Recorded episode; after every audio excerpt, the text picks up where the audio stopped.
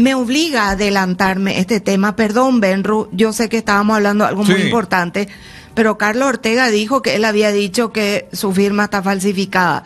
Entonces había que llamar a preguntar. Quique, poneme la música, por favor. Odisea 2001, señoras y señores, es una película que tiene que ver con el futuro.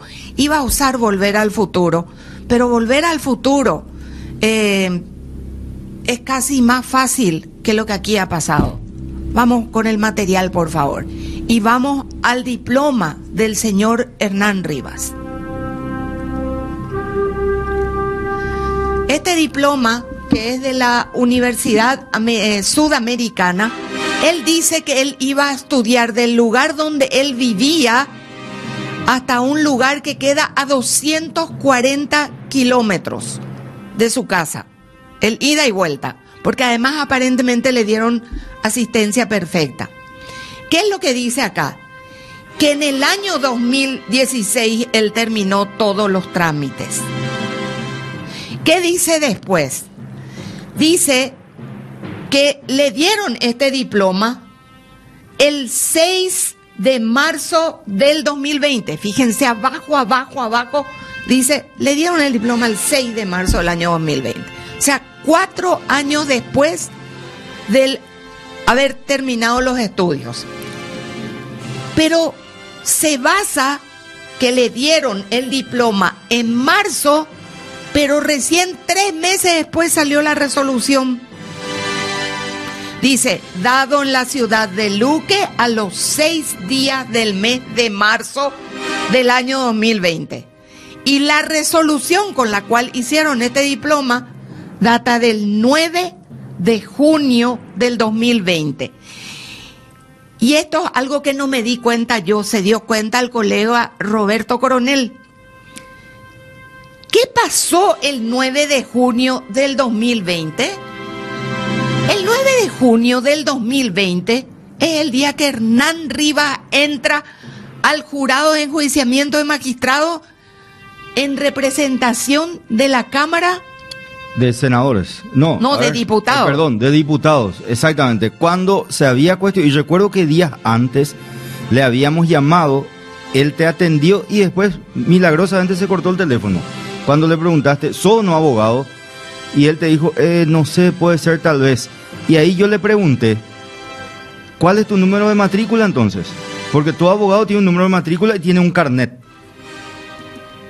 Y después le preguntamos dónde estudiaba, cuál es la dirección de tu facultad y no supo responder. ¿Quiénes fueron tus compañeros? No pudo responder. ¿Quiénes fueron tus profesores? Tampoco. Entonces, algo, yo me recuerdo, hasta de, de preescolar me recuerdo de mi profesora. Pero, ¿qué pasó el 9? O sea, sacaron una resolución, fíjense lo desvergonzados que fueron. Sacaron una resolución para declararlo abogado el día que lo metieron a la ma- al máximo organismo que tiene que juzgar a fiscales y jueces de la República del Paraguay. Si esto no es un escándalo, el escándalo, ¿dónde está? Sacaron una resolución que tiene fecha para poner en el diploma el día en que el señor estaba levantando el brazo derecho y diciendo yo juro. Si esto no es prostituir, convertir en un puterío lo que ya sospechábamos que era un puterío, díganme el puterío dónde está. Sobre todo para aquellos que andan sueltos de lengua cuestionando a, a aquellos lugares donde por lo menos se ofrece como trabajo lo que ellos cobran fortuna por hacer. Me sacan el zócalo, por favor, un rato. Fíjense, armaron un diploma el día que él entró al jurado de enjuiciamiento de magistrado. Ese diploma se armó el día que le metieron al jurado de enjuiciamiento de magistrado.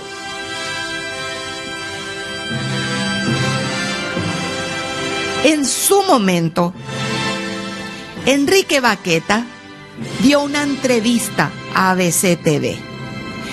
Él, en su momento, y siendo senador, acusaba que le habían dado la documentación a este hombre con apoyo del Ministerio de Educación para evitar que PETA fuera imputado o juzgado y que esa fue la tranza.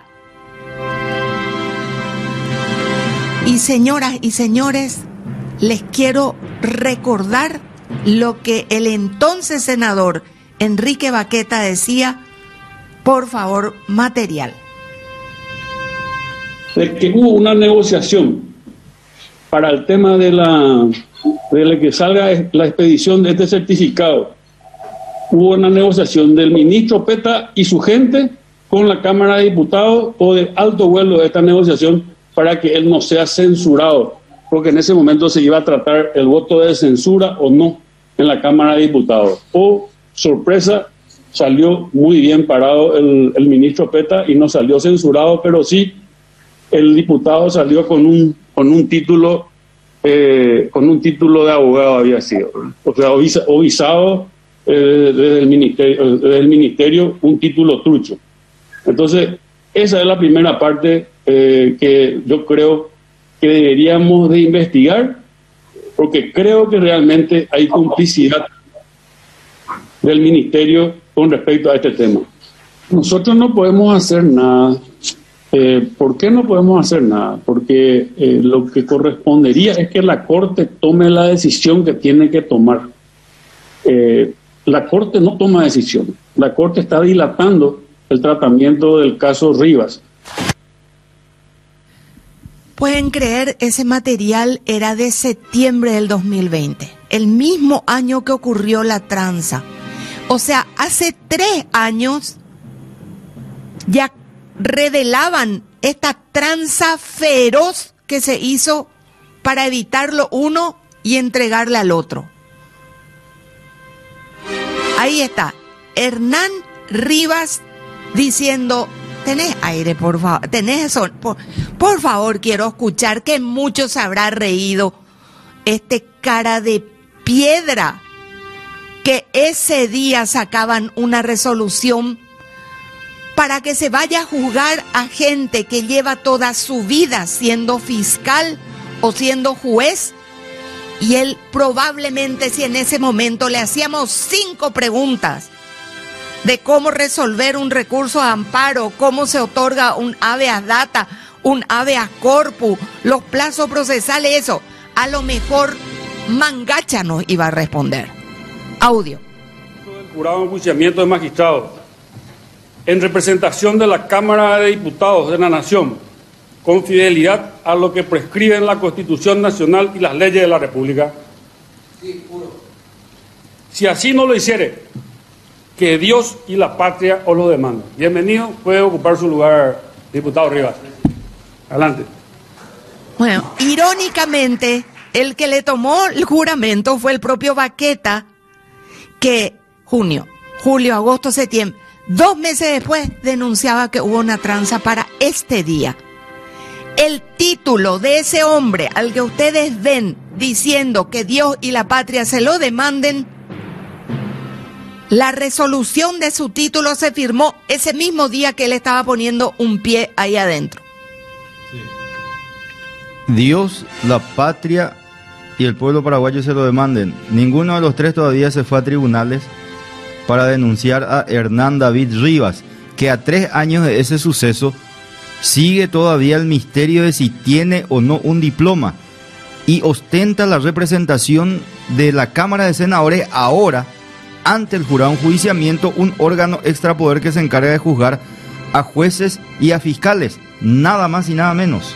Quiero volver a recordar, si por ahí Magdi llegara a encontrar las placas que presentamos sobre las inconsistencias económicas y los monumentales gastos de este hombre, con un Rolex en, la muñeca, con zapatos de la marca, eh, con cintos de la marca Gucci, con zapatos de la marca de 5 o 6 millones de guaraníes y con una mansión en la zona del Yat donde este año ya festejó el cumpleaños de su hijo, una mansión en un barrio cerrado. Yo quiero nomás saber si acá ya se declaró o todo, si todos hemos perdido la vergüenza, si ya a nadie le importa nada de nada. Porque si hubiera un gremio abogado fuerte, o los propios componentes del jurado de enjuiciamiento sintieran algo de vergüenza de sentarse al lado de un bocadillo como este. Algo debieran haber hecho cuando ya empezaba a saltar hace rato este escándalo, que ahora se está profundizando más.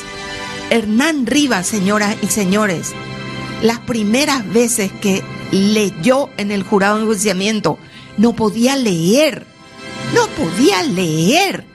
Ya ni hablemos de someterlo a preguntas de temas jurídicos. Es más, el señor fue presidente, presidente del jurado de enjuiciamiento de magistrados. Le pusieron por arriba de ministros de la Corte Suprema de la talla de Eugenio Ramírez, de Garay Sucolillo, de Diesel, le pusieron por arriba de la talla de un expresidente del Colegio de Abogados como Pacielo. Le pusieron por arriba de gente que se domina el mundo tribunalicio. Se está confirmando volver al futuro, no existís. En Paraguay tenemos un abogado al que primero le dieron el título y tres meses después salió la resolución. ¿Y qué fecha tiene ese diploma? La resolución el mismo día que él se iba a parar frente a un montón de abogados de verdad que se habrán quemado la pestaña, se iba a levantar el brazo derecho y a decir que la patria y Dios me lo demanden. Espero que la patria se lo demande y espero que se lo demande hoy, ya no más en el jurado de enjuiciamiento de magistrado y a todos los responsables de que esto haya ocurrido. El doctor Oscar Rodríguez Kennedy acaba de mencionar a Euclides Acevedo un montón de veces y llegó a decir más que se quedaron un montón de burros enseñando en la universidad, en esa facultad donde estudió este hombre. No lo digo yo, lo dijo él. Así que vamos a recordar los lujos de Hernán Rivas, por favor. El hombre que dice que le prestó una fortuna a su suegro, a su papá y a su propia esposa. Su esposa, exfuncionaria de la Contraloría, por cierto. Señoras y señores, no olvidemos, sus zapatos son de Gucci, cuestan 650 dólares. Si alguien me va pasando en guaraní en los montos y al precio actual del dólar, le voy a agradecer. 4 millones 200 mil guaraníes. Bueno, está inspirado en unos zapatos de básquetbol de los 70 y tiene una mezcla de materiales, empezando por el propio cuero. Ese es su zapato. Siguiente, por favor. Esas son las, eh, los, eh, el cinturón de la esposa. Es un cinturón reversible blanco y rojo de Carolina Herrera. El cinturón nomás sale 465 dólares. 3 millones 255 mil guaraníes. Casi, casi 3 millones 500. Sí, exactamente. Siguiente, ya que el, el dólar subió, Pablito. Sí. Zapatillas Ace de piel 7, 780 dólares, equivale a 5 millones. 5 millones 803 mil 200 guaraníes. Al tipo de cambio de 7.740 guaraníes por cada dólar. 7.440. 7.440 por cada dólar. Sí. Siguiente. Esos son otros zapatos de tenis de la línea de Carolina Herrera, de Santorini. Se usa para correr con cristales Santorini, o sea, en alguna parte tiene, no sé, y sale 370 euros, muchachos, no dólares. Dos millones 752 mil guaraníes. El euro está 8 mil. Ahí está, eh, Magda hizo la conversión de 370 dólares a 465 dólares. 370 euros son 465 dólares. ¿Equivale a cuánto? Por 465, 3 millones y medio. Impresionante. Va sumando, ¿no? Va sumando, sí, sí, sí. Y este es el reloj de la discordia. Ah, bueno. Es un Submariner Date. Y yo tengo entendido ni siquiera, y tiene otro, otro más, tiene dos relojes de alto lujo. Eh, me reclamaron en algún momento y me dijeron, ¿qué culpas tienen las marcas? Y sí, de verdad. Eh, en este caso, este reloj sale 17.150 dólares. Mm. 127 millones de guaraníes. Lo que te quisieron Está decir, en Mabel. acero, tiene acero Oyster Steel y tiene oro amarillo. Y tiene una esfera de 41 milímetros. Lo que te quisieron decir es no vinculen la marca con, con Sí, esto ah, sí, eso mismo me dijeron. Y tienen razón. Sí. Y mientras tanto, aquí está, tiene seis demandas por reclamo de dinero y él personalmente se andaba yendo con un chofer, con un maletín, con dinero en efectivo a pagarle a los que le debían. Porque le equiparon sus mansiones y no pagaba alfombras, no pagaba muebles, no pagaba nada. Así que le estaban demandando, incluyendo el propio Banco Baza, que pertenece a la familia del líder de su movimiento político, que es el cartismo. A carruaje nos han entregado, Benru, porque si nos vieran, no sé, personas, fíjense cómo le estaban también reclamando más de 33 mil dólares. Otro más de 15 mil 700 dólares. Tenemos las fotografías o videos de sus mansiones, Magdi querida. Eh, señoras y señores, esto del reloj Gucci, del zapato, no sé, la, la mil pelotas que los parió, es nada. Lo que importa, le fabricaron una resolución que tiene la fecha del día que él se incorporó al jurado de enjuiciamiento de magistrado. Le hicieron una resolución para ese día. Y quiero volver a escucharla Enrique Baqueta, que es el que le tomó el juramento, cuando dos meses después cuenta que hubo una tranza para evitar que Peta sea imputado. Recordemos. de que hubo una negociación para el tema de la de que salga la expedición de este certificado. Hubo una negociación del ministro Peta y su gente con la Cámara de Diputados o de alto vuelo de esta negociación para que él no sea censurado, porque en ese momento se iba a tratar el voto de censura o no en la Cámara de Diputados. O, sorpresa, salió muy bien parado el, el ministro Peta y no salió censurado, pero sí el diputado salió con un con un título eh, con un título de abogado había sido o sea o visado eh, desde el ministerio desde el ministerio un título trucho. Entonces esa es la primera parte eh, que yo creo que deberíamos de investigar porque creo que realmente hay complicidad del ministerio con respecto a este tema nosotros no podemos hacer nada eh, ¿Por qué no podemos hacer nada? Porque eh, lo que correspondería es que la Corte tome la decisión que tiene que tomar. Eh, la Corte no toma decisión. La Corte está dilatando el tratamiento del caso Rivas. Yo imagino. Ayer fue día de reunión de sesión del jurado de enjuiciamiento, Pablo. Los martes, ¿eh? Sí, ayer fue.